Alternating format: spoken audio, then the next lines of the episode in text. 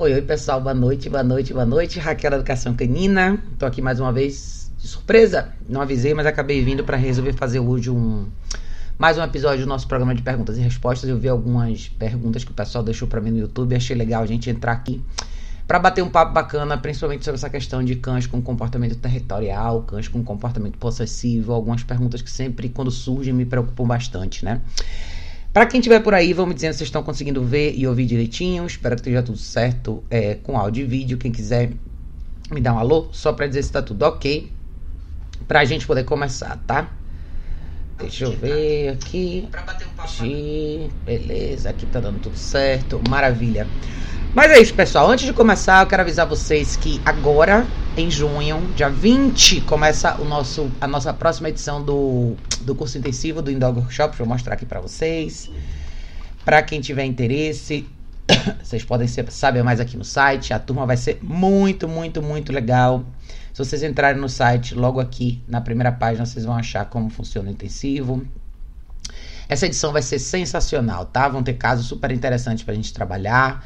As, a data é essa aqui, ó, 20, 21, 22 e 23 de junho.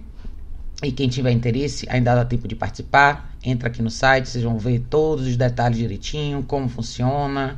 Clica aqui para se inscrever, dá para pagar pelo PagSeguro, forma de pagamento, enfim, tudo bonitinho aqui para vocês saberem, tá? Vale super a pena, tá, gente? Os cursos têm sido super legais, são ótimas oportunidades da gente fazer muita coisa na prática, tá? O formato desse curso não é uma coisa não é uma coisa maçante, não é uma questão de só de teoria, é muita coisa na prática também. Os casos reais é que fazem a grande diferença pra gente. Então, quem tiver interesse, tenham certeza de entrar no site dogworkshops.com para saber todos os detalhes para vocês poderem participar. Mayara, meu bem, boa noite. Mônica, boa noite. Boa noite, pessoal, boa noite. Que legal ter vocês por aqui. Vamos lá, eu quero começar hoje com uma pergunta que a Isa deixou para mim aqui no YouTube, que foi uma pergunta que são perguntas como essa quando surgem, né, me preocupam bastante. Então eu vou ler aqui a pergunta da Isa para vocês. Ela falou: "Oi Raquel, gostei muito dos seus vídeos, tenho um problema sério com o meu cachorro. Ele tem um ano e meio, é um vira-lata de porte médio. Desde filhote ele tem possessividade com comida e brinquedos. Nós tentamos trabalhar isso e socializar ele bastante enquanto ele estava crescendo. Tudo piorou muito quando ele mordeu uma pessoa no rosto e machucou bastante. Posteriormente, ele também me mordeu, levei quatro pontos no queixo. Atualmente aprendemos a ler os sinais dele e tentar evitar a mordida. Ele é um cachorro bipolar com mudanças drásticas de humor, principalmente se ele cansar ou se tiver com sono. Tem bastante energia, mas tem muito medo de passeios, de passeios, motos e carros. Tentamos passear todos os dias, porém ele foge da coleira e agora se tentarmos tirar ele debaixo da mesa, ele avança com certeza. Se insistir, ele morde. Não podemos mais receber visitas com tranquilidade. Quem conhece ele aceita bem, porém nunca sabemos como ele vai reagir. Com os cachorros ele sempre foi muito sociável, porém atualmente tem, mostrado tem se mostrado agressivo quando está na guia e no primeiro momento. Não sabemos mais o que fazer, estou desempregada, não tenho como pagar um profissional no momento. O que eu posso fazer para amenizar esses comportamentos por enquanto? Já sugeriram até o uso de medicação ansiolítica. Obrigada. gente, eu acho que esse é um caso interessante, né? Para a gente avaliar como, como avaliar o cenário real, na verdade, o que, que as pessoas passam, as dificuldades que as pessoas estão tendo por aí. E eu sei que se a gente fosse pensar no, no lado de como esses problemas surgem, né? E, a, e a, às vezes a falta de preparo. A falta de preparo que as pessoas têm, às vezes a, a expectativa, né? O que, que, a gente imagina que a gente vai ter quando a gente traz um cachorro para casa, é, quais são as falhas que eventualmente podem surgir e quais são as consequências de tudo isso, né? Carol, querida, boa noite, boa noite. Eu acho que esse caso da Isa aí é um caso típico que eu acho que, que manifesta uma série de consequências da não prevenção, né? Primeira coisa que me chamou a atenção no caso dela é a questão do, dos sinais terem surgido do, com o cachorro desde pequeno, né? É difícil a gente ver casos de cães que mostram comportamento possessivo mais extremo quando eles são menorzinhos, mas de novo, esse é um dos motivos pelos quais eu foco tanto no uso da caixa de transporte, tá? Tanto desde o início, desde a primeira fase de adaptação do cachorro. Tá aí talvez um dos grandes erros que a maioria das pessoas cometem na fase de adaptação. Seja quando o cachorro é pequenininho, ou seja se você adota um cachorro adulto ou não. Quando a gente abre a casa da gente, traz um animal para dentro de casa e a gente não define esse, não ter esse protocolo de restrição, ou seja, a gente não tem um espaço onde o cachorro pode descansar, pode relaxar, aonde ele vai ficar tranquilo no espaço dele, não vai incomodar ninguém. São esses momentos de pausa que fazem muita diferença, tá? Eu sei que muita gente tem resistência em relação ao uso da caixa de transporte, mas se vocês querem ver um exemplo de como isso tudo pode dar errado, como liberdade excessiva pode dar errado, no, no caso, no extremo mesmo, tá aí o caso da Isa, né? Ela comentou também que, você vê, o cachorro, ele já teve, ele já mordeu pessoas, de verdade, outras pessoas, né, causando danos graves e já mordeu ela também, no rosto. Então, para você tomar quatro pontos, a mordida não é simples, tá? Outra coisa importante que eu acho legal a gente considerar. Eu vejo muita gente falar sobre é, tocar na questão de dar coisas o tempo inteiro para o cachorro fazer. Dar muitos brinquedos, dar ossos, dar isso, daquilo, comida à vontade e assim vai. Então, esse argumento vai além da comida à vontade, né? Eu vejo muita gente recomendar a coisa de deixar brinquedos, deixar coisas para o cachorro se distrair. Tá aí de novo uma consequência grave que pode acontecer quando o cachorro tem acesso a tudo que ele quer, do jeito que ele quer, no tempo que ele quer. Muitos cães se tornam possessivos com as coisas, tá? Então é o que aconteceu com a Isa aí também de novo. Então, Muita gente às vezes me pergunta se eu uso brinquedo, se eu uso isso, se eu uso aquilo. Eu acho que todas as coisas que a gente tem que usar com o cachorro, a gente tem que usar no nosso tempo, em algum momento de engajamento educativo de preferência, tá? Então eu não sou contra brincadeira, nada disso, mas eu acho que os momentos que você brinca, interage com seu cachorro, a, a, toda a condução dessa atividade depende de você. Então você é a pessoa que inicia a brincadeira, você é a pessoa que é dona dos brinquedos, você interage com o cachorro naquele período específico, depois você guarda tudo, tá? E a falta, talvez, de noção de como instruir um cachorro na fase de socialização também é importante, porque, de novo, as pessoas imaginam que a socialização é simplesmente o cachorro estar tá no conhecer pessoas novas, engajar com pessoas novas, engajar com novos cachorros, e na verdade nada disso é verdade, nada, nada disso funciona, não como as pessoas imaginam, tá? A primeira coisa que a gente precisa fazer, Su, querida, boa noite, boa noite. Primeira coisa importante que as pessoas precisam ter em mente é quando você introduz um ser novo num contexto social, a primeira coisa que ele tem que ter é respeito, tá? E para as pessoas que gostam de estudar comportamento de animais em grupo, se vocês assistirem qualquer vídeo de qualquer animal, de qualquer espécie, vocês vão ver que a regra continua sendo a mesma. Nenhum elemento novo entra no contexto peitando todo mundo e pulando em cima de todo mundo e mexendo com todo mundo. A primeira coisa que se estabelece é respeito, tá? E tem gente que não gosta de usar a palavra hierarquia, mas é isso, é, é a palavra é essa, né? A hierarquia ela define essa, essa postura de respeito que os animais vão ter. Outra coisa que eu acho que foi importante na pergunta da Isa é a gente considerar quando ela fala aqui que ela está numa situação financeira difícil não tem como investir num, em ajuda profissional. Então, de novo, quando eu falo da decisão de ter um cachorro, é importante a gente lembrar o, o que isso traz né, com essa decisão. Seja de investimento de tempo, de energia, de disposição e o lado financeiro da coisa também. Isso faz tanta diferença, gente. Principalmente quando você se vê num, numa situação como essa, drástica como a situação da Isa, né? Isa, se você puder estiver assistindo esse vídeo aí, eu espero que você faça uma análise sobre tudo isso que eu tô te falando, porque uma série de coisas custam dinheiro na esfera de treinamento para cães, desde as coisas mais simples, ou seja, as coisas mais básicas como alimentação, abrigo e, e, a, e a, a, dinâmica do dia a dia, cuidados médicos, vacinas e tal. Mas quando a gente fala de equipamento de treinamento, as coisas não são necessariamente baratas. Eu sei que a gente não está exatamente na melhor situação do país, mas investimento é necessário. E esse investimento pode ser a longo prazo. Se a gente falar de comprar uma guia legal, uma coleira bacana, um equipamento de treinamento legal, a caixa de transporte, tudo isso vem junto com um investimento financeiro. E tudo isso faz diferença, né? Então hoje a situação da Isa tá, tá nessa esfera aqui, que vocês estão vendo aqui. Então não é só a Isa, Isa, você tá numa situação que assim, para você é, agora, como você não pode investir em ninguém, Humberto, meu bem, boa noite. Como você não pode investir numa ajuda presencial, vai essa mudança vai depender de você, tá?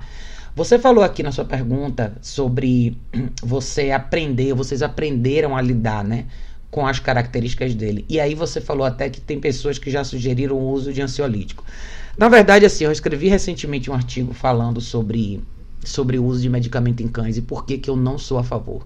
Porque eu acho que tudo que a gente está vendo aqui, no, seu, no caso da Isa, em outro, uma série de outros casos, são coisas que podem ser revertidas com um treinamento bacana. O que, que é treinamento bacana, né? Eu falo, quando eu falo bastante, eu uso bastante a palavra direção. Então, dentro de um treinamento, que existe é direção. E na verdade, se a gente pensar em treinamento como modo de vida, como rotina de vida diária, tudo isso é direção. O seu cachorro está te observando 24 horas por dia, ele está aprendendo com você 24 horas por dia. Saiba você disso ou não. Então, tudo que você faz com o seu cachorro todos os dias faz parte de um processo de aprendizado. E quando a gente se abstém de dar essa direção, ou quando a gente simplesmente se tira do contexto, não dando direção, o cachorro vai fazer essas escolhas. No caso da Isa, eu acho que existia aí já um elemento de insegurança. Muitos cães que mostram esse comportamento são cães inseguros. Lembre, na natureza, dentro de uma ninhada, vão existir cães com características diferentes. Eli, boa noite, meu bem, boa noite, que bom que você está aqui. Vão existir é, indivíduos com características diferentes, tá? Então, existem muitos filhotes que são mais tímidos, que são mais, é, mais desconfiados, que são mais inseguros, tá? A fase de insegurança existe para qualquer filhote. É normal, todos eles em algum momento vão passar por essa fase. Não, alguns com mais intensidade e outros menos. Por isso é tão importante a gente expor o cachorro em cenários diferentes. E a gente saber equilibrar o emocional com o racional nessa hora, porque isso faz toda a diferença, tá? Quando a gente fala de cães inseguros nessa fase, que é a fase de descoberta, é a fase que o cachorro está amadurecendo, está crescendo, está conhecendo o mundo. Se não tem ninguém do lado que advogue por ele e ao mesmo tempo mostre que existem alguns desafios que ele tem que passar, esse cachorro aprende que ele não pode contar com ninguém. Ele aprende a se virar sozinho e a forma como ele tem de lidar com certas coisas nem sempre vai ser a ideal, que é o caso da Isa aí, tá? Em casos como esse, minha recomendação vai sempre envolver investimento. Não tem como não envolver. Porque, primeiro, seria absolutamente imperativo esse cachorro ter uma caixa de transporte. Você está falando de um cachorro que morde pessoas. E você vê a consequência disso aí, que é ela não conseguir mais receber visitas em casa. E qualquer pessoa que vá na casa da Isa vai ser um risco, porque são pessoas que a qualquer momento podem ser atacadas por um cachorro. Isso isso é inconcebível, tá? Então a caixa de transporte ela vai ajudar para prover esse lugar seguro para o cachorro e o cachorro ter a oportunidade de ser contido quando ele não puder ser supervisionado. Isso vale para qualquer cachorro, mas especialmente em casos como esse, né? Quando a situação chega num, num grau como esse. Então seria absolutamente importante fazer um bom condicionamento com a focinheira. Um cachorro como esse precisa ser manipulado. E você nunca vai conseguir ter uma manipulação mais segura com o cachorro. Do que manipulado que eu quero dizer, você precisa tirar e botar a guia. É, se a gente falasse que no meu caso, aí minha recomendação seria absolutamente fazer um treinamento legal com a coroa eletrônica. Você ia, teria que usar uma guia unificada para mover esse cachorro de um lado para o outro, para fazer umas caminhadas legais e poder corrigir e ajustar esse problema de condução na guia. Eu usaria Prong junto com a coroa eletrônica. Então, se você fizer a conta, várias das recomendações que eu vou dar vão envolver investimento, tá? Muito exercício de tolerância. É um trabalho difícil, tá? Principalmente para uma pessoa que não tem dinheiro para investir num treinamento. Mas a opção que você tem, quando a gente não tem opção, a opção já está definida, que é você tem que fazer esse trabalho, tá? Então, eu acho que seria muito importante você mergulhar um pouco mais a fundo no universo de comportamento canino, mais do que nunca nessa hora, tá? Viver do jeito que você vive com esse cachorro a longo prazo vai ser impossível. Vocês vão acabar vivendo cada vez mais isolados e isso vai deixar a vida de vocês cada vez pior. Do lado de vocês e do lado do animal, tá? No final das contas, hoje você tem um cachorro que é possessivo, ou seja, cachorro que guarda recurso, um cachorro que vocês não estão sabendo fazer uma boa leitura, que vocês consideram ser imprevisível. eu não, não classifico nenhum cachorro como bipolar, acho que todos os cachorros dão sinais sim, a gente às vezes não vê. Você tem um cachorro que perdeu a confiança em vocês, você tem um cachorro reativo na guia, que explode com qualquer estímulo. Então, absolutamente seria imperativo um trabalho muito profundo com esse cachorro, tá? Mergulhe nesse universo de comportamento canino. Assista os vídeos, eu tenho bastante vídeos aqui na prática, mas a primeira coisa, se a gente tivesse que começar, duas coisas no início seriam primordiais para você ter um espaço para esse cachorro ser contido e descansar quando ele não puder ser supervisionado. É eliminar essa liberdade de escolha para ele agora é tudo, tá? Agora você, ele precisa da sua direção 24 horas por dia. Caixa de transporte vai ajudar a prover para ele um lugar seguro para ele dormir e para ele descansar quando ele não puder ser supervisionado. A focinheira vai te ajudar a você manipular ele, colocar e tirar guia, colocar e tirar coleira, caminhar com ele, começar a fazer um processo de condicionamento legal em ambientes diferentes para ele ficar mais calmo e tranquilo. Muito exercício do place, muito exercício de duração tá? O que esse cachorro mais vai precisar ter agora também é um processo onde ele aprenda a estar nos ambientes sem se estimular, sem reagir diante dos estímulos que acontecem ao redor dele. É até curioso, porque hoje eu fui no, no correio, tive tive que enviar uma documentação no correio, eu fui com as meninas, tinha tempo que eu não ia no correio com elas. E a agência estava bem cheia, tem bastante gente entrando e saindo. Então, eu às vezes eu aproveito bastante essas oportunidades do meu dia a dia, da minha rotina de verdade, para incluir elas nesse contexto, para que cada vez mais elas reforcem essa experiência de estar em ambientes como esse sem sem demonstrar nenhuma reação diante dos estímulos que acontecem ali, tá? Então a reação não, necessariamente é uma coisa negativa, pode ser uma coisa positiva. Elas podiam chegar lá e se empolgar com as pessoas e querer cheirar todo mundo e fazer festa com todo mundo. Então é importante o cachorro saber se conter em situações como essa. Então Aqui no meu canal você vai achar muita coisa sobre exercício do Place, você vai achar muita coisa sobre caixa de transporte, sobre coroa eletrônica, sobre Prong Color, sobre guia unificada, sobre todas as coisas que eu uso. Então, acho super importante você fazer uma pesquisa. Agora seu cachorro só pode contar com você pela sua restrição financeira. Então você vai ter que fazer um planejamento e ver como que você vai poder fazer isso, tá? Porque se você não mexer nesse quadro agora, a tendência é piorar.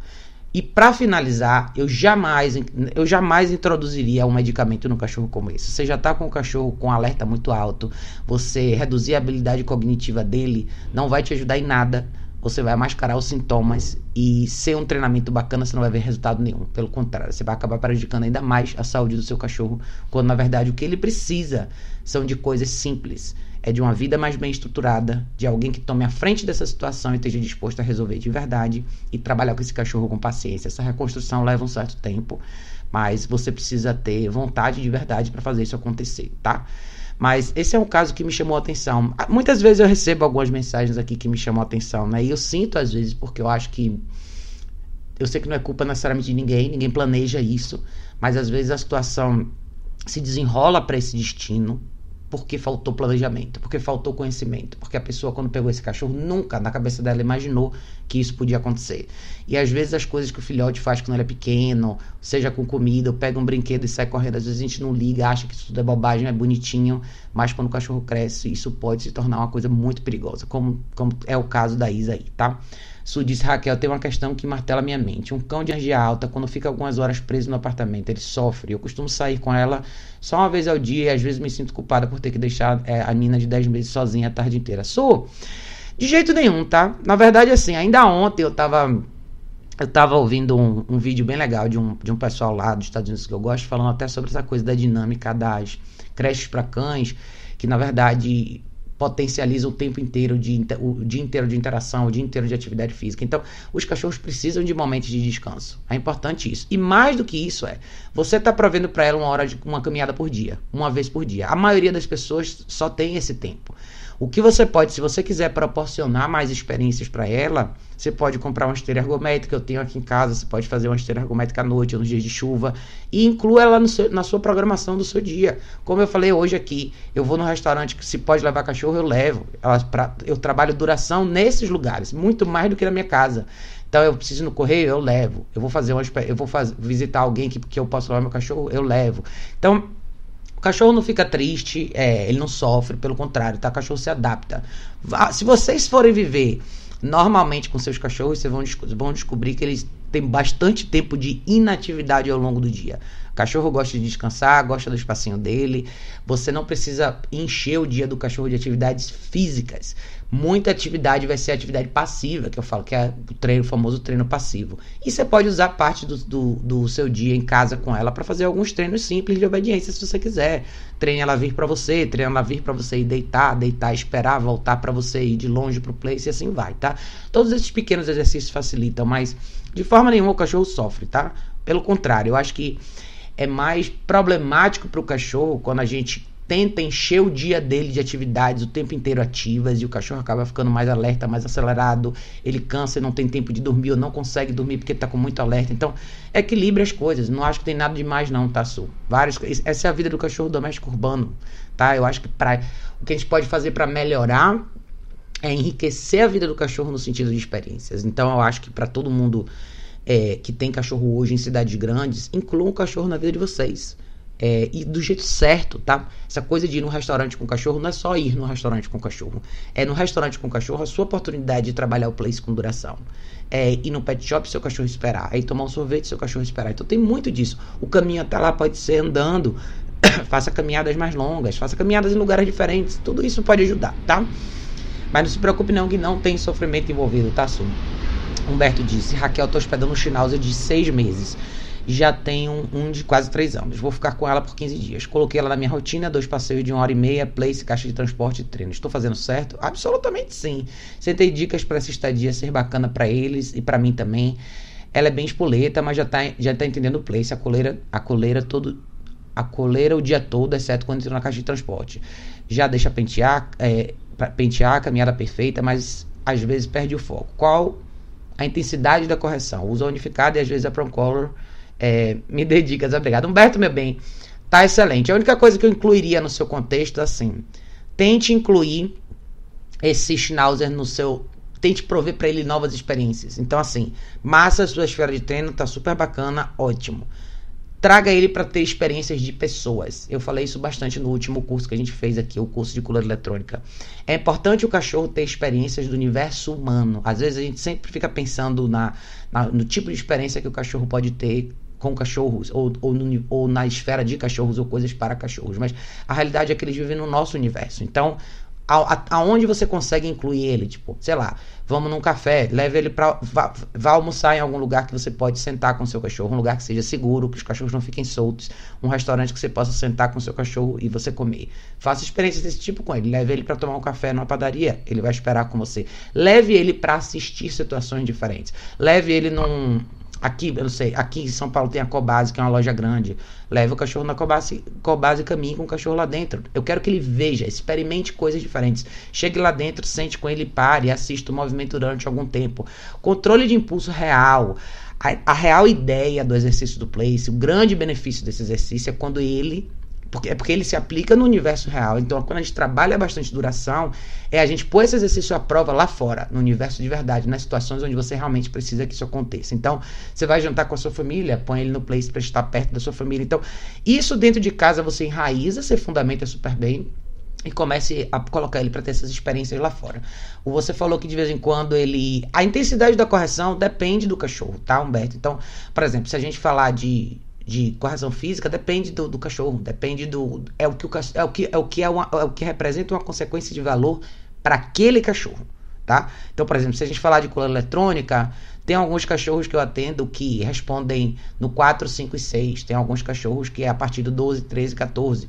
Depende, tá? Então você tem que se ajustar de acordo com o cachorro. Você tem que tentar se antecipar e perceber quais são os momentos onde o cachorro vai perdendo esse foco, vai se distraindo mais, e aí você vai interceder. Então, ele, ele tem seis meses, ele é jovem, mas excelente que você vai ter 15 dias aí bem bacanas para trabalhar, trabalhar ele. Então, Faça seus treinos todo dia, sua estrutura tá legal. Eu só inseriria experiências novas, tá? Como eu tenho aqui, às vezes eu, eu moro perto do shopping, então eu consigo levar o cachorro no shopping.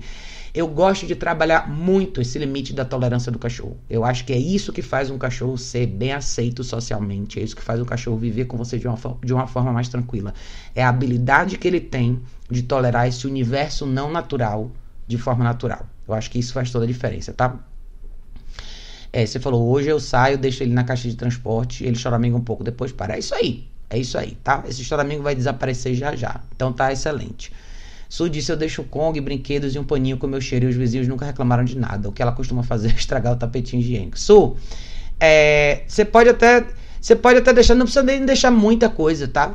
Se ela não te dá trabalho quando você tá fora, beleza. Mas a coisa dela rasgar o tapete higiênico, aí seria assim: Quanto tempo você fica fora? Você fica fora o dia inteiro ou você fica fora só à tarde? Qual o período que você fica fora, tá?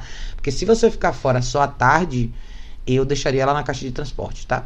Acho que 6 horas, 7 horas, na, o período de 6, 6 horas à tarde, 7 horas no máximo, não é exatamente um problema.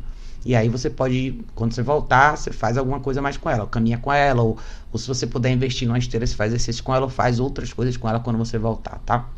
Mas o problema do seu cachorro estragar o tapete higiênico, como vários cachorros estragam, é simplesmente porque ele tem acesso ao tapete higiênico naquele momento. Então, é, você não tem como interromper isso se você não está lá. E se o tapete está disponível, o cachorro não, necessariamente entende que ah, esse é o lugar que eu tenho que fazer xixi. Mesmo que ela saiba fazer, mas na sua ausência, se o tapete está ali, ela vai picotar, tá? Então, se você quiser, se você ficar fora só à tarde, eu deixaria ela à tarde na caixa de transporte. É, Marco disse. ah, não, Marco mandou para cá. É, obrigada, Marco, por indicar a live aqui para sua amiga, tá? Carol disse, Raquel, qual a sua opinião sobre o cachorro dormir com os tutores? Minha cachorra dormiu comigo apenas uma vez, é, ficando meu marido. Quando meu, foi quando meu marido viajou e ela chora na porta do quarto para dormir de novo. Isso foi apenas uma vez, que é para aprender o comando, que é para aprender o comando de dezenas de vezes dizer não é ignorar que está funcionando. Detalhe, era uma pinche de 60 gramas. Cara, assim, eu vou ser bem franca. Eu não tenho nada contra cachorro no sofá, cachorro na cama, dormir com o cachorro. A questão é o seguinte: você. A gente tem que ser responsável pelo que a gente cria. E a gente tem que assumir as consequências do, do que a gente faz ou deixa de fazer. Então, se você tem um cachorro super bem educado, que não incomoda ninguém, que fica em casa sozinho, que não te dá trabalho, que quando você sai ele não faz nenhum tumulto, Cara, faça o que você achar melhor. Se você quiser dormir com o cachorro na cama, durma. Quando eu falo da coisa do cachorro na cama, é porque eu acho que o cachorro dormindo na cama com você. Primeiro que você não dorme direito, o cachorro também não. Se você se virar, o cachorro se vira. Se você acordar, o cachorro acorda. Então, acaba quebrando um pouco o padrão de sono dos dois lados. Agora, tem gente que não liga. Eu, eu só tenho uma reserva em relação a isso quando quando o seu cachorro começa a apresentar problemas reais de comportamento, sejam eles quais forem, a gente tem que dar uma retraída da questão dos privilégios, tá? Então, se seu, principalmente quando a gente fala de casos mais extremos. Então, se você, seu cachorro não te dá trabalho, a escolha é sua. Eu acho que no início da relação com os cães é muito importante que a gente restringe esse espaço, tá? Porque o seu quarto, a sua cama, é o seu espaço sagrado, é onde você descansa, tá? E eu quero que o seu cachorro tenha a oportunidade de descansar no espaço dele e você no seu. Lá na frente, se você quiser fazer essa escolha, faça. Mas eu sempre faço, falo, pense lá na frente, tá? Eu atendo muita gente que tá com planejamento de família, ou seja, é, as, as, mulheres estão grávidas, esperando um bebê, e tem cachorros com a idade média de 4 a 5 anos que até então dormiram na cama todo dia. Então o problema se torna maior quando amanhã você tem que tirar o cachorro, tirar esse privilégio do cachorro, porque agora ele não pode mais estar ali, porque agora tem uma criança pequena que vai estar ali. Então é muito importante a gente pensar lá na frente. Eu acho que é mais confortável para os dois lados, seja para o cachorro e para a pessoa. É muito mais confortável para o cachorro ter o espaço dele para dormir na caixa de transporte. Ninguém vai incomodar, ele vai ter uma noite super bacana, tranquila e você também. Agora, esse privilégio a gente tem que assumir as consequências dele, tá? Então acho que no início não, eu não recomendo isso no início para ninguém. Minhas cachorras aqui, todo mundo no início dormia na caixa de transporte, hoje elas não precisam dormir mais. Hoje elas dormem na caminha delas, do meu quarto lá, cada uma na sua cama e tá tudo certo, tá? Mas quando eu preciso, quando eu mando sair, sai, quando eu mando entrar na caixa de transporte, entra, se precisar sair, elas ficam numa boa. Então, uma vez que você estabelece as regras, que seu cachorro entende essa real comunicação, Aí sim, por isso que eu falo que cachorro educado é o cachorro que tem a real liberdade. Porque aí sim você pode dar mais privilégio para os cachorros, aí sim você pode soltar um pouco mais a corda, que o seu cachorro já sabe, já criou um padrão de resposta de comportamento de acordo com todas essas coisas, tá? É, Su disse eu fico fora às 5 horas. 5 horas dá para ela ficar na caixa de transporte, tá? Su, comece a condicionar, tá? Se você quer períodos longos na caixa de transporte, como eu acho legal, comece a praticar isso mesmo quando você está em casa. Então, deixa lá na caixa de transporte quando você for tomar banho, deixa lá na caixa de transporte de repente quando você vai cozinhar, vai fazer alguma coisa. E aí você dá esse Kong na caixa de transporte, tá? Põe o Kong lá dentro, fecha e deixa ela relaxar lá. É importante ela aprender isso, principalmente que ela é jovem, ela tem 10 meses. Eu quero que ela entenda que quando você não está em casa, é só desligar esse botão. É deite e relaxe, tá? Que as atividades, o engajamento, toda a parte divertida da vida dela vai acontecer quando você estiver junto. E quando você não tiver, ela só tem que deitar e sossegar, tá?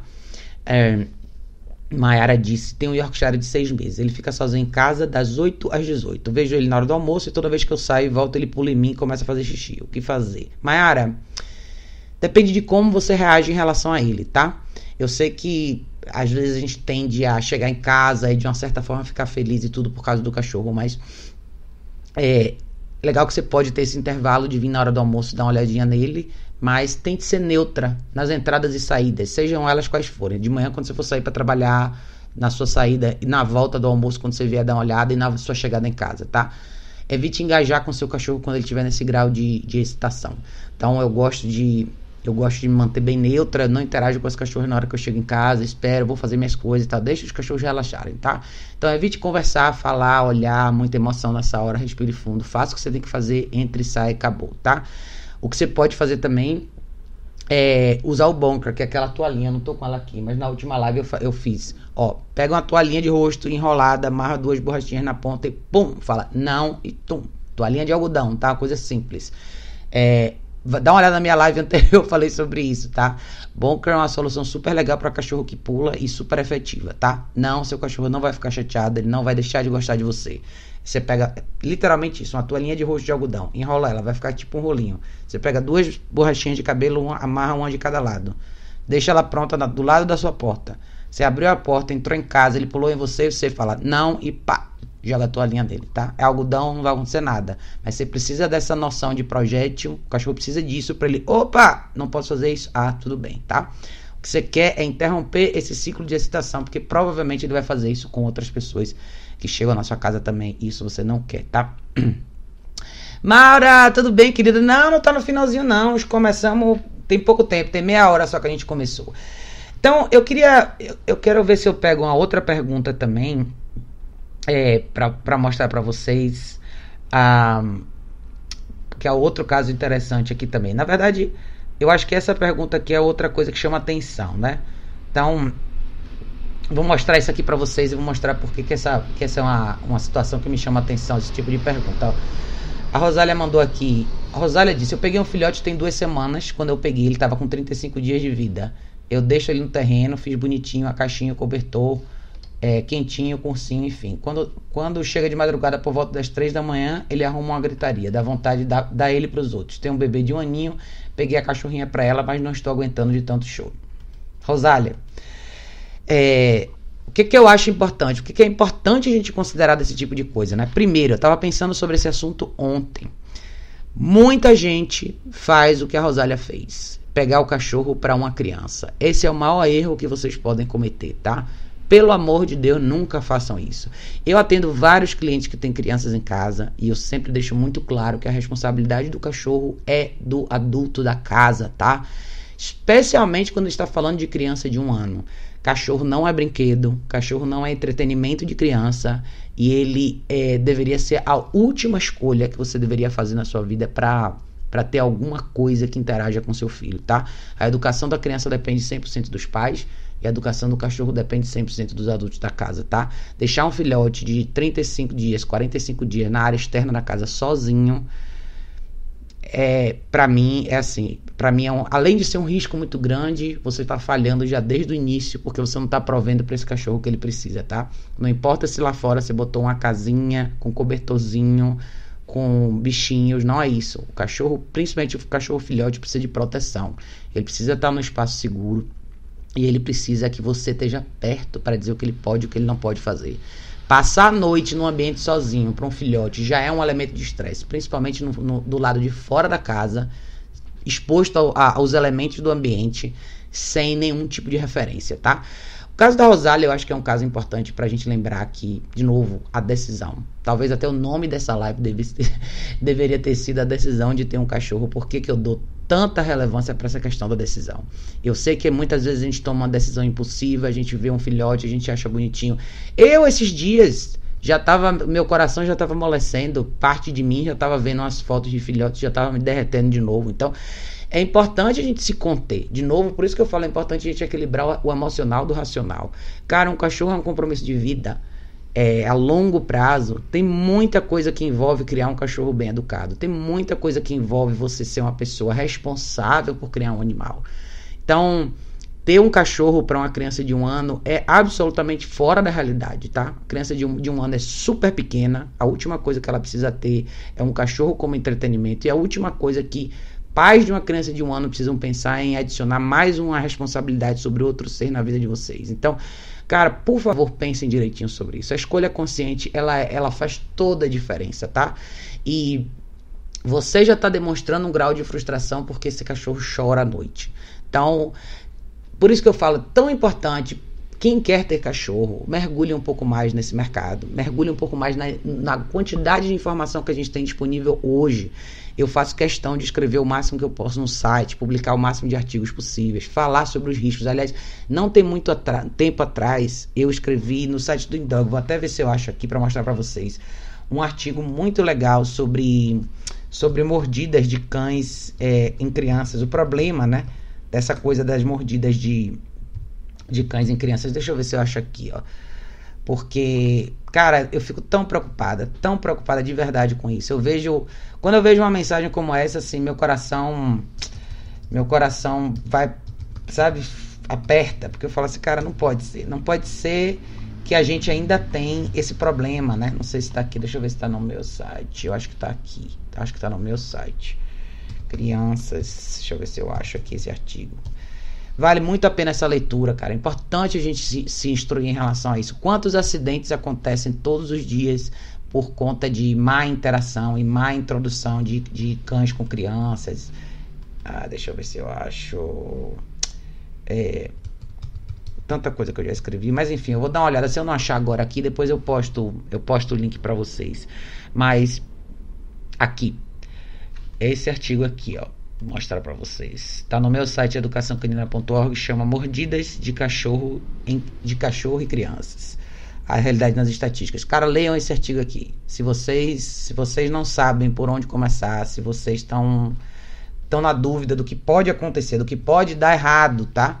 Entre cachorros e crianças, esse é um artigo legal aqui para vocês olharem, porque cara, a minha preocupação vai vai além, sabe? Eu fico tão preocupada quando eu vejo esse tipo de coisa. Eu falo, putz, as pessoas não estão prestando atenção, tá? A, a, a, ideia, né, da, de, de achar que talvez o, tudo vai dar certo, que é só colocar o cachorro ali no contexto que tá tudo bem, que a criança vai brincar com o cachorro, que porque a criança é agitada, o cachorro vai distrair a criança e assim vai. Cara, não é assim. Cachorro é uma espécie predatória. É, criança é um ser humano que precisa de muita evolução no sentido de, de, de criação, de educação, de, de, adaptação. Colocar uma criança de um ano com um cachorro é um erro grave, tá? Grave mesmo. Ah, Raquel, você está dizendo que nenhuma família que tem criança pequena pode ter cachorro? Não, não estou dizendo isso. Estou dizendo que todas as famílias que têm crianças de qualquer idade que querem, desejam ter cachorros, tem que estar tá 200% preparada para a responsabilidade que vem pela frente, tá? A educação desse cachorro vai depender 100% dos adultos a criança e o cachorro vão ter que ter sempre uma interação supervisionada e sempre essa relação vai ter que se basear em respeito, tá? Então não dá para imaginar, não dá pra gente pensar que a gente vai comprar um cachorro ou pegar um cachorro ou adotar um cachorro e colocar numa casa que tem criança só porque em algum momento seu filho achou, passou na rua e viu um cachorro e achou bonito. Não é por aí, cara. Não é mesmo, não é mesmo. Carol disse, Raquel, seu papel aqui no YouTube é muito importante. Já falei na última live, re repito e aprendo muito com você. Ô, oh, Carol, obrigada, obrigada de coração. Eu fico preocupada de verdade, sabe? Porque eu penso, o que, que vai ser desse cachorro? Se não der certo, onde que ele vai parar? E o que, que tipo de consequência pode acontecer para essa criança tendo uma experiência ruim com esse cachorro, tá? Então, eu sei que a gente que tem de novo muito romantismo na internet, tem muita ideia bonita e bacana, muita foto de cachorro com criança. Ainda ontem eu vi uma foto de uma pessoa que botou o cachorro para dormir na mesma cama do filho, um, um, cachorro bem grandão com a criança dormindo e botou assim: "Ai, que lindo, eles vão ser amigos pro resto da vida". Cara, não é bem assim, tá? Não é tão simples assim. Não achem que o cachorro se ensina sozinho, não achem que o cachorro aprende as coisas sozinho sem você, ele até aprende do jeito dele, tá? E esse jeito dele pode não necessariamente ser o melhor jeito. Então, muito cuidado, tá, gente? Mas muito cuidado mesmo na hora de introduzir um cachorro numa vida que numa família que tem criança. E eu acho que o alerta que eu queria deixar para vocês na live de hoje é justamente sobre a decisão. Há muito tempo atrás eu fiz um vídeo falando sobre a decisão de ter um cachorro. E eu acho que é uma coisa que a gente tem que pensar muito. Como eu falei para vocês, eu tenho um coração mole. Às vezes eu fico pensando que, poxa, seria, será que agora seria o momento de eu pegar um cachorro, de eu pegar mais um cachorro? Mas depois eu penso, cara, de, depois de, sei lá, quantos anos, 2000, 2011 foi a última vez que eu tive dois cachorros. Agora só de novo eu tenho só dois cachorros. Então agora minha vida está um pouco mais próxima de uma vida mais normal, vamos dizer assim. Não que eu não tenha uma vida normal com mais cachorros, mas eu já tive seis cachorros. Então eu, eu sei o trabalho que dá, eu sei o que demanda de mim. E eu sei o que eu tenho para dar hoje. Então, por mais que eu ame, eu adore, eu tenho paixão por várias, vários cachorros diferentes. Às vezes eu olho uma foto e falo, queria trazer, mas a gente tem que trazer de novo as coisas para análise racional e lembrar de novo o que a gente pode e o que a gente não pode fazer. Muita gente que pega cachorro e assim, sem querer fazer uma crítica direta ao pessoal das feiras de adoção, não é nada disso, porque eu sei o trabalho que esse pessoal tem, eu sei como é difícil cuidar de cachorros de rua abandonados, resgatar, trazer esses cachorros de volta para a saúde, doar de novo, mas o pessoal que, que conduz as feiras de adoção tem que ter muito cuidado, cara, muito cuidado mesmo, porque Eu, eu, eu acho que a, a, ideia da feira de adoção é um pouco mais complicada. Você não tem oportunidade de conhecer a pessoa, você não tem oportunidade de saber qual a intenção real que essa pessoa tem em relação ao cachorro. Existe muito drama na ideia das feiras de adoção. As pessoas sempre contam uma história triste para alguém poder levar o cachorro, mas eu acho que o nosso papel de verdade, se você já chegou até aí, se você já resgatou um cachorro de rua, se você já trouxe, já medicou, já cuidou, já alimentou, cara, você tem que ter uma preocupação em saber se esse cachorro realmente vai estar no lugar, com alguém com a cabeça no lugar, que saiba o que fazer com esse cachorro. Muitos casos, mas muitos, assim, o caso da Isa que eu li para vocês aqui mais cedo, é um caso de uma pessoa que pegou um cachorro filhote. Teoricamente daria tempo de fazer tudo certo, mesmo sendo uma pessoa dedicada e com vontade. Olha a situação onde ela chegou.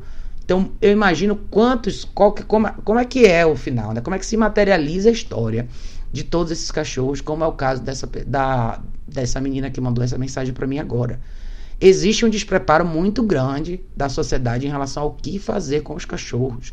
Não é só a casinha, não é só a cama quentinha, não é só a comida e a água, é muito mais do que isso, tá? Você está trazendo para sua vida um predador. Sei que ninguém gosta de ouvir isso, mas essa é a realidade, tá? Cães são predadores, domesticados, adaptáveis, mas eles precisam de alguém mais forte do que eles, forte não, não estou falando no sentido de, de, força física não, mas de alguém mais sereno, com a cabeça no lugar, mais forte no sentido de decisão e mais disposto a dar direção para esse cachorro até o dia dele morrer. Então, o trabalho é longo, gente, o trabalho é longo, não é simples, tá? Vamos repensar isso aí, vamos repensar essas decisões, cara. Eu tenho eu fico muito preocupada quando eu vejo isso. Ainda não não tem tanto tempo atrás, eu vi num grupo do Facebook aqui do bairro de uma pessoa que resolveu pegar um cachorro numa feirinha de adoção para dar para funcionária da casa dela. Então, não faz sentido isso. Você não pega um cachorro numa feira de adoção porque você acha que você pode dar ele de presente para alguém. É claro que a menina não tinha condições de ficar com o cachorro. E o que aconteceu? O cachorro estava rolando na internet para ser adotado por quem quisesse. Então, muito cuidado, cara. Muito cuidado mesmo.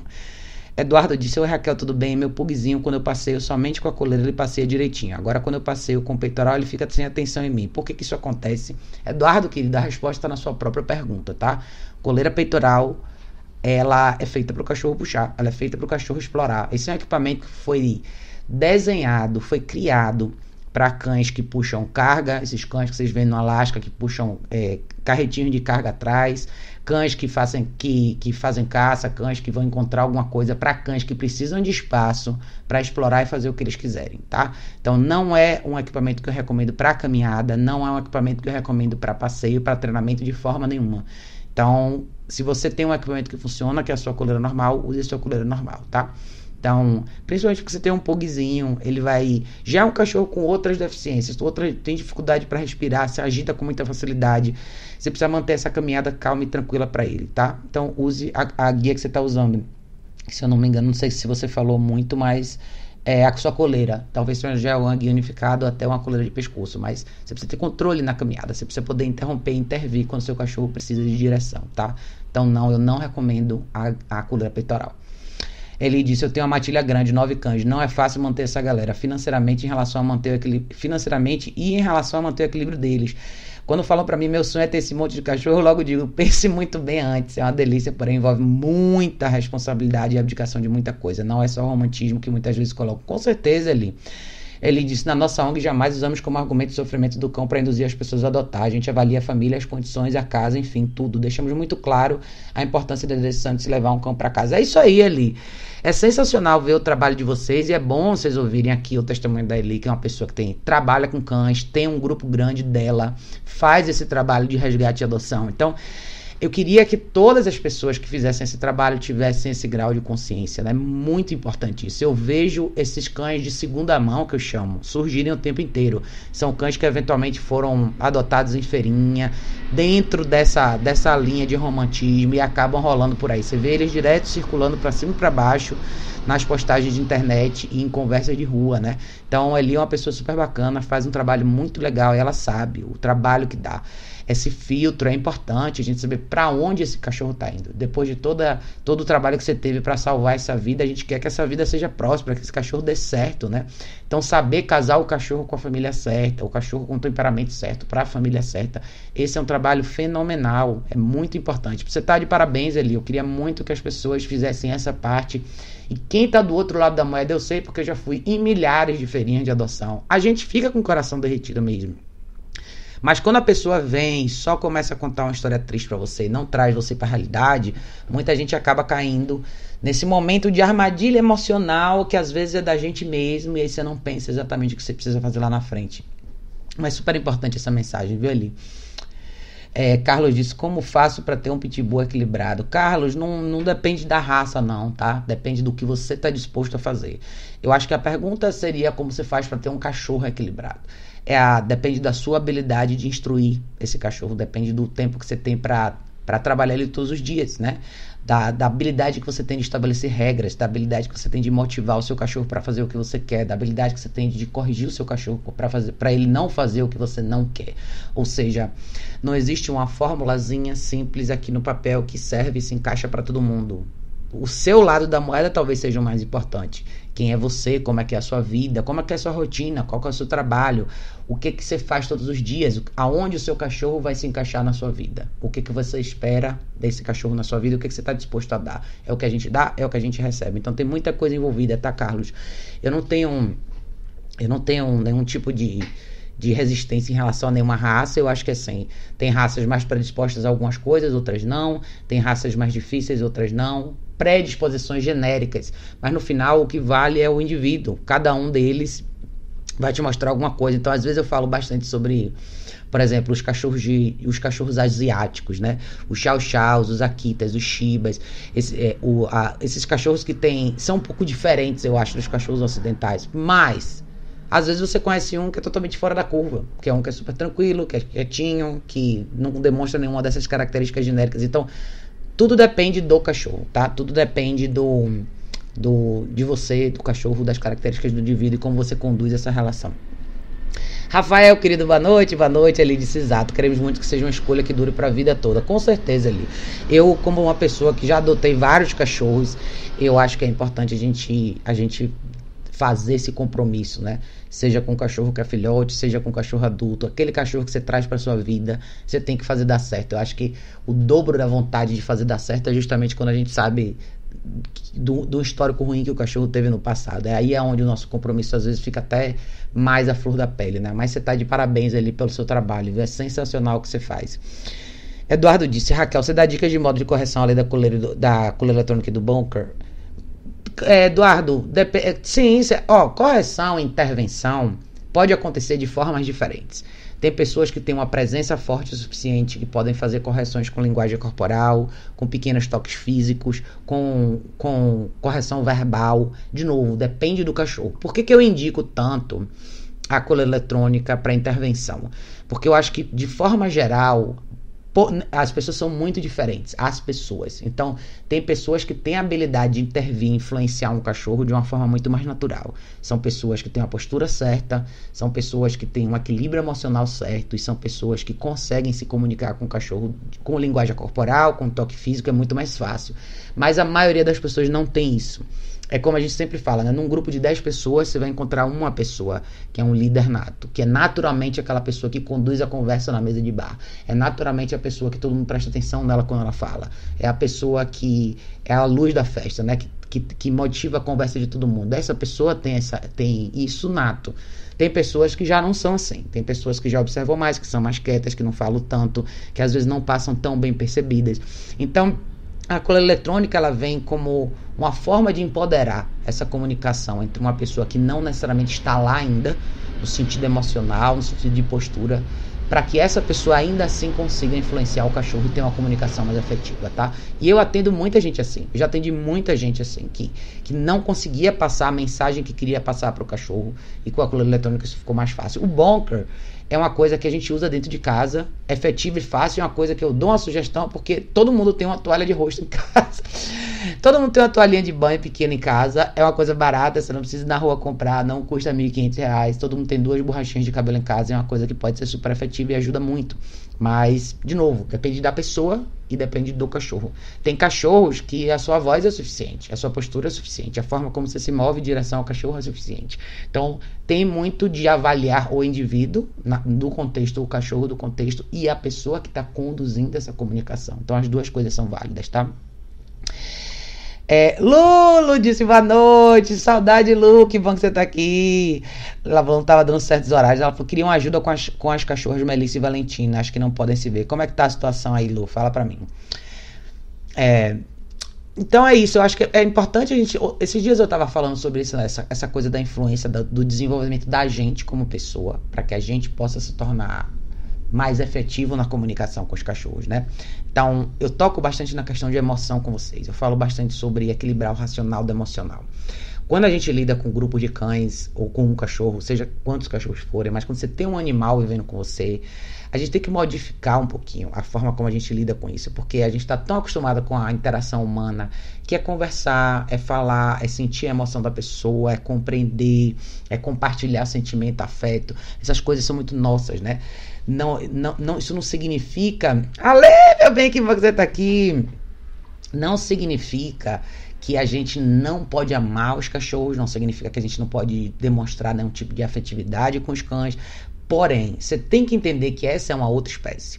Que os cachorros, de uma certa forma, como várias outras espécies, eles são muito mais objetivos existe muito mais do que do acontecer do que do falar. Existe mais do, muito mais do que o ato em si, do que a emoção por trás dele. Então, por isso que a gente fala tanto de falar menos e fazer mais com o cachorro. Quando eu lido com os cachorros no dia a dia, eu falo muito pouco. Quem já, quem me conhece pessoalmente, quem eu, quem eu já atendi em casa, pode falar isso. Eu não entro na casa das pessoas e não vou fazer carinho a primeira coisa que eu vejo o cachorro.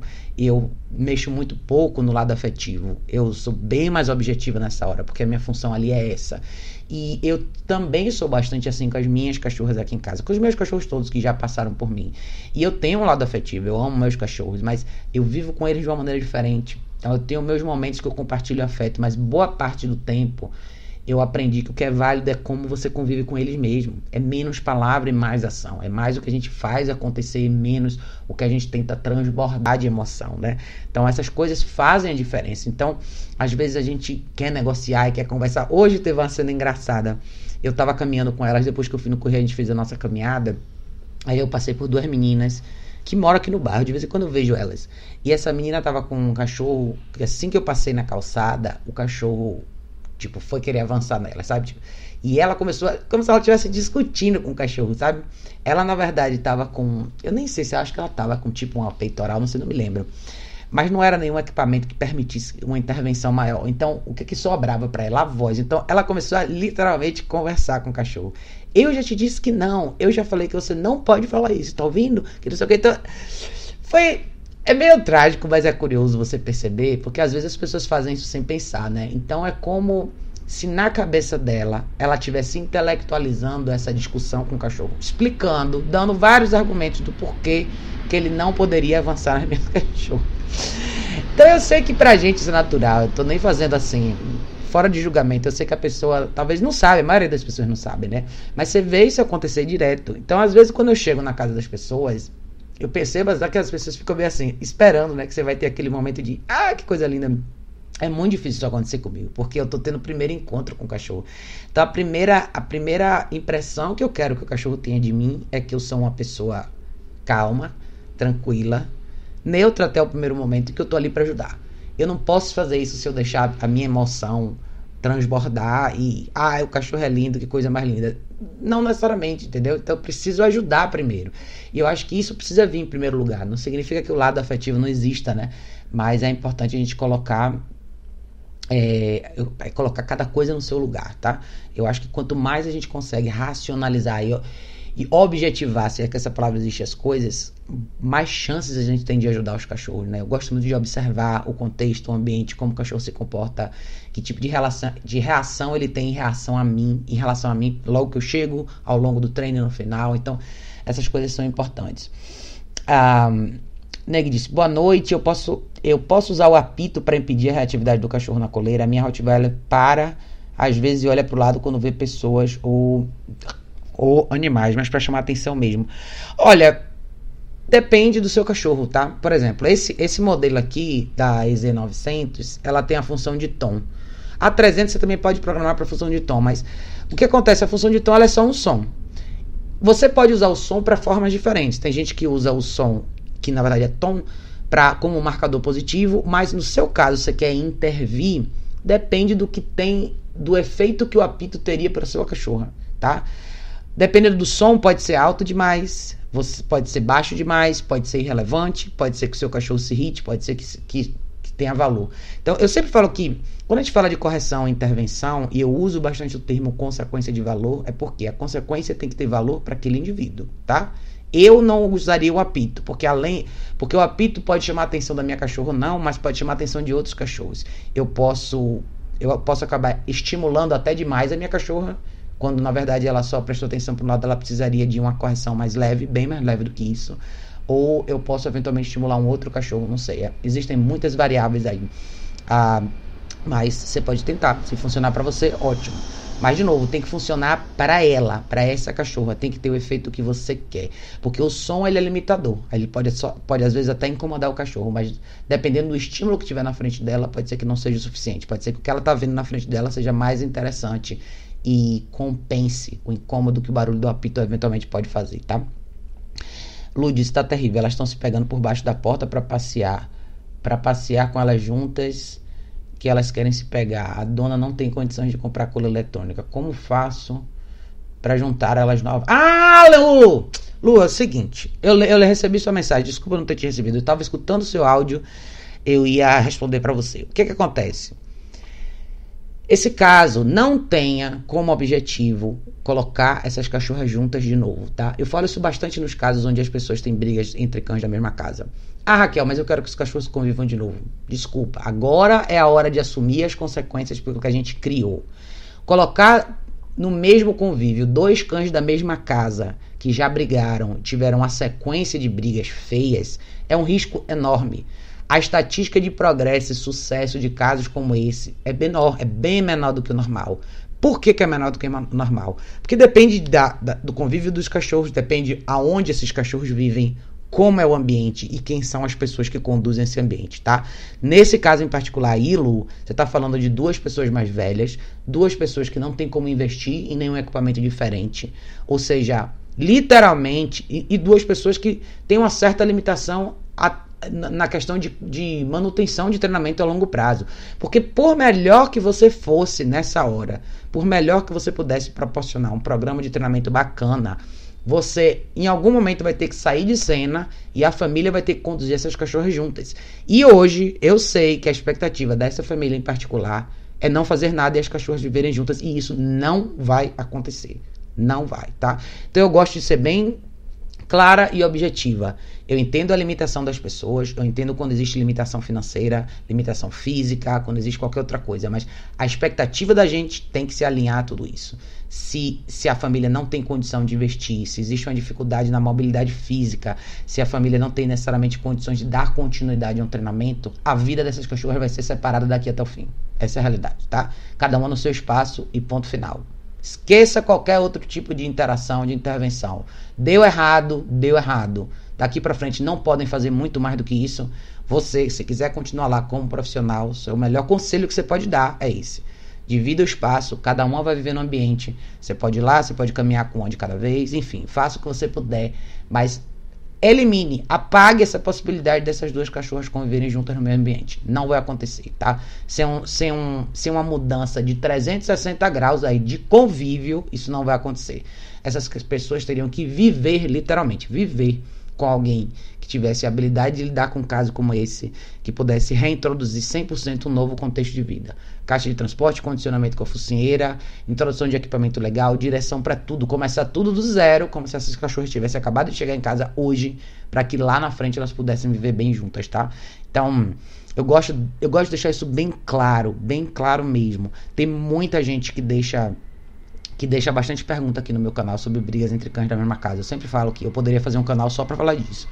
E eu vejo muito esse, problema, né? Não é que as cachorras são impossíveis de reverter, é que o ambiente onde elas estão e as pessoas com as quais elas vivem não têm essa habilidade. Não é nem você, Lu, é eles terem essa habilidade de, manu, de, de manter um possível treinamento que você poderia apresentar. Mesmo que você tivesse na sua mão uma coluna eletrônica legal, mesmo que você pudesse fazer esse treinamento todo, mesmo que você levasse essas duas cachorras para sua casa durante um mês, ainda assim elas iriam voltar para casa delas e ainda assim elas eventualmente voltariam para esse mesmo lugar, porque são duas pessoas de idade, tem uma pessoa de cadeira de rodas, as pessoas não necessariamente absorveram ou aceitaram a ideia de conviver com o cachorro de uma maneira diferente. Então, a chance de mudança não existe, não existe, tá? Não existe mágica no que a gente faz. Então, eu no seu lugar deixaria bem claro as expectativas, deixaria bem claro o que você pode fazer daqui para frente e o melhor conselho é deixar essas cachorras separadas. É triste, é, mas é a realidade para muita gente, tá? Infelizmente, re reverter esse quadro não é para todo mundo. E sem a mudança no roteiro da vida desse cachorro, com as pessoas que vivem com ele ali na casa, em louco, não adianta não vai mudar, tá? Eventualmente elas vão voltar, vão se pegar de novo, e eu não quero. A última coisa que eu quero é que uma dessas cachorras amanhã se machuque de verdade e possa perder a vida por conta disso. Ou até uma dessas pessoas de idade se machucarem dentro dessa brincadeira, tentando separar ou tentando equalizar essa situação, tá? A Neg disse: Eu quero associar o comando Rio. Você pode usar o apito, mas de novo, se você você pode usar como marcador, ou seja, um lembrete para sua cachorra quando ela sair da posição, ela voltar. Mas, de novo, quem vai te dizer se o apito funciona não sou eu, é a sua cachorra, tá? Ela vai te dizer se isso é relevante para ela ou não. Então, por exemplo, aqui com a minha cachorra preta aqui, ela responde super bem ao tom na rua. Eu já fiz esse teste com ela, então, mas ela é super bem condicionada com a coluna eletrônica de forma geral. Então, o tom eu uso como, como como uma coisa que precede uma possível, um possível estímulo da coluna eletrônica. Então, o tom serve para chamar a atenção dela. Ó, oh, eu preciso que você volte para cá. Se ela não voltar, aí a segunda vez é um estímulo da coluna eletrônica. Porque ela está super acostumada, os níveis dela são super baixos de qualquer maneira. Então, mas eu tenho uma carta na manga se o tom não funcionar.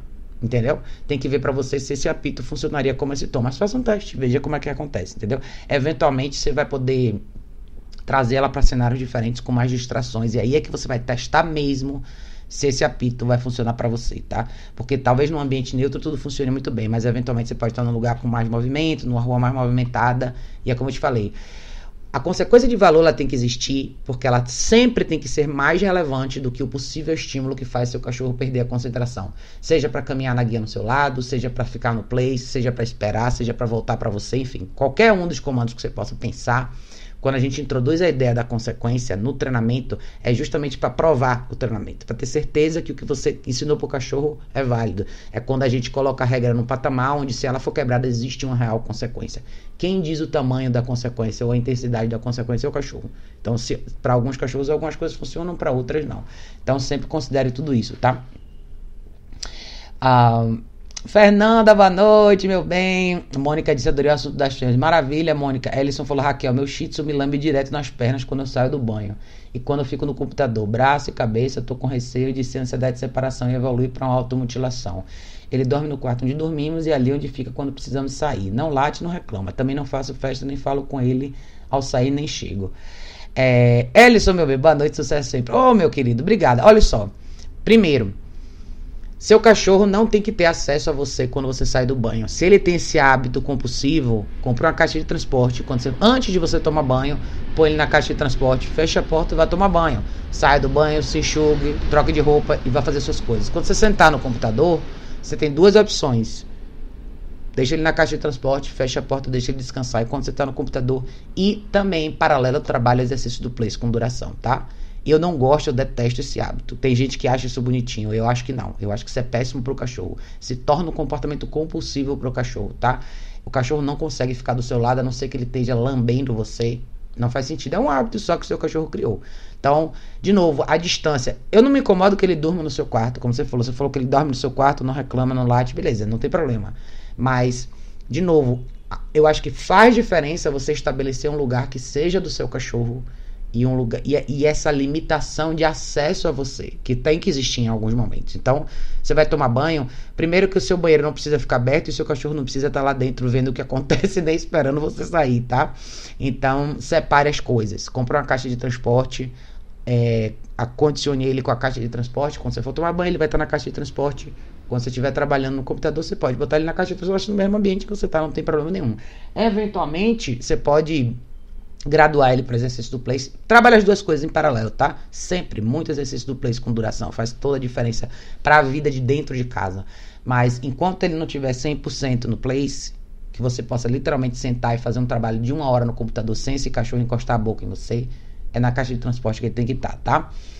Lu disse, é, eu já estava esperando essa resposta, mas precisava ouvir isso para ter certeza como agir. Muito obrigado. É, Lu, é isso mesmo. Eu sei assim, sabe? Eu entendo totalmente você. Você está numa situação, você quer ajudar. Quando a gente entra nessa profissão, a gente fica mapeando na nossa cabeça né, a forma da gente ajudar todos os clientes, todas as pessoas, mas não depende só da gente. Esse é um trabalho em conjunto mesmo. Nós, como profissionais, entramos no contexto para orientar, para dizer o que fazer, para mostrar, para colocar as coisas na prática, para materializar, mas quem vive com esses cachorros não somos nós.